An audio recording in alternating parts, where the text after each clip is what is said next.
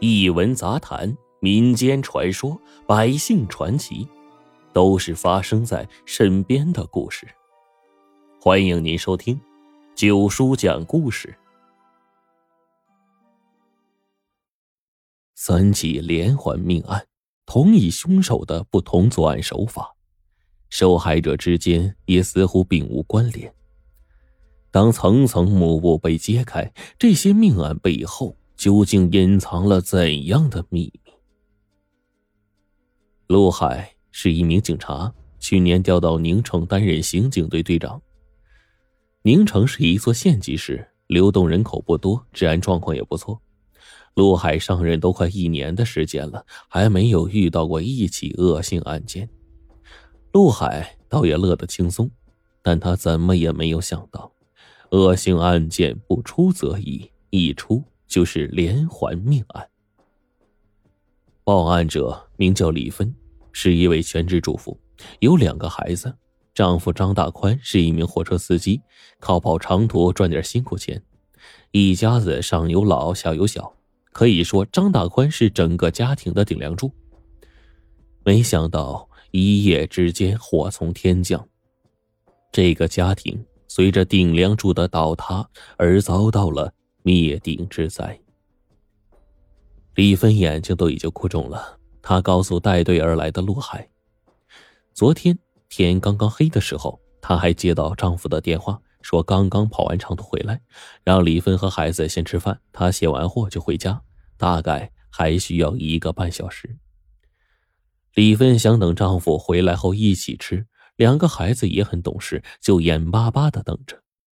可是一个小时、两个小时过去了，饭菜是热了一遍又一遍，丈夫还是没有回来。李芬打丈夫手机，却显示已经关机，她的心一下子就悬了起来。一直到十一点，张大宽还是没有回来，李芬再也坐不住了，她让两个孩子先睡下，拿着手电筒就去外面寻找。可是她找了大半夜，却始终是一无所获。天刚刚亮的时候，一夜未眠的李芬又到外面去寻找。这一次，她很快就找到了丈夫。他躺在屋后不远处的菜地里，身下一片血泊，早已经是死去多时了。死者的状态惨不忍睹。李芬眼前一黑，当场就昏死了过去。陆海率队赶到之后，对案发现场展开了细致的勘查工作。现场只有两个人的脚印，一个是死者张大宽的，一个显然是凶手的。顺着脚印追去，警察们找到了案发的第一现场，是一处田埂。根据警方的判断，张大宽当时顺着田埂朝着近路往家走，被尾随其后的凶手用石头砸晕。死者的后脑处还有被砸的伤口，田埂下扔着那块石头。上面还留着凶手的指纹。在警方综合现场情况做出判断之后，凶手接下来的举动让人非常的费解。他把张大宽拖入了菜地之后，并没有直接杀他，而是用绳子把他捆了个结结实实，然后用一块更大的石头硬生生砸断了他的双腿。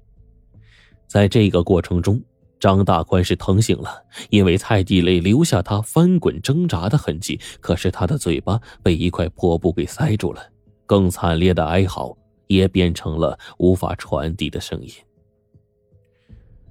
但这并不是受害者致死的原因，因为再剧烈的疼痛也不至于要了人的命。张大宽的死因是失血过多。凶手用匕首在张大宽身上割出了几处伤口，血液源源不断的流了出来。可想而知啊，在这个寒冷的冬夜，张大宽承受着身体上剧烈的疼痛，眼睁睁的看着自己的生命随着鲜血耗尽。他该经历过什么样的绝望与恐怖啊！凭借着丰富的从警经验，陆海第一时间。就形成了最基本的判断，这显然是一场仇杀。现场的其他情况也佐证了这一点。张大宽衣兜里装着刚拿到的一千五百元的运货款，虽然已经被鲜血染红，却是分文没取。凶手的目的显然不是为了劫财，报复杀人，也就是最合理的解释了。案子基本定性之后，下一步就是摸排嫌疑对象，查找和张大宽有仇怨的人。但是这一步进行的很不顺利。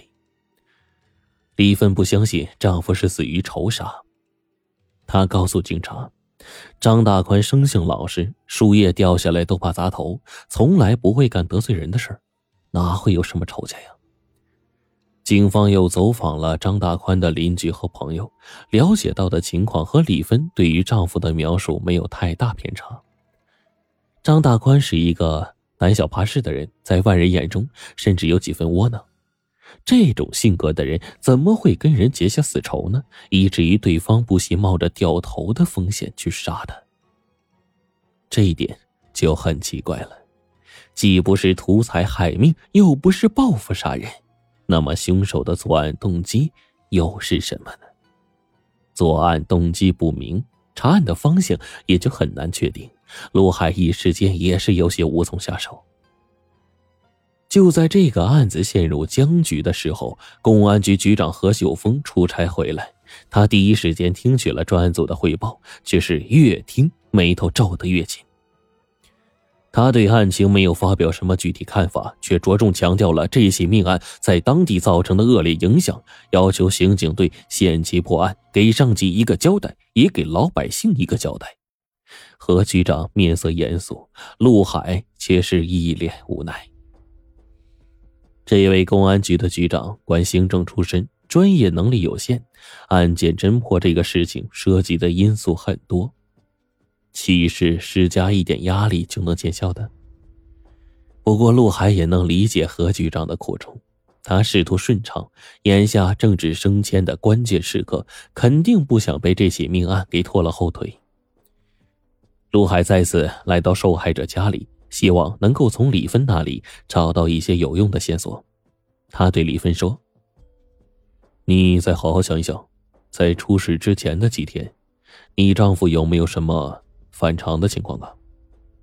李芬低头想了半天，似乎突然想起了什么，一下子抬起了头。偏偏这个时候，陆海的手机响了。他接通手机之后，刚听了一句，脸色就变了：“什么？又有命案发生？”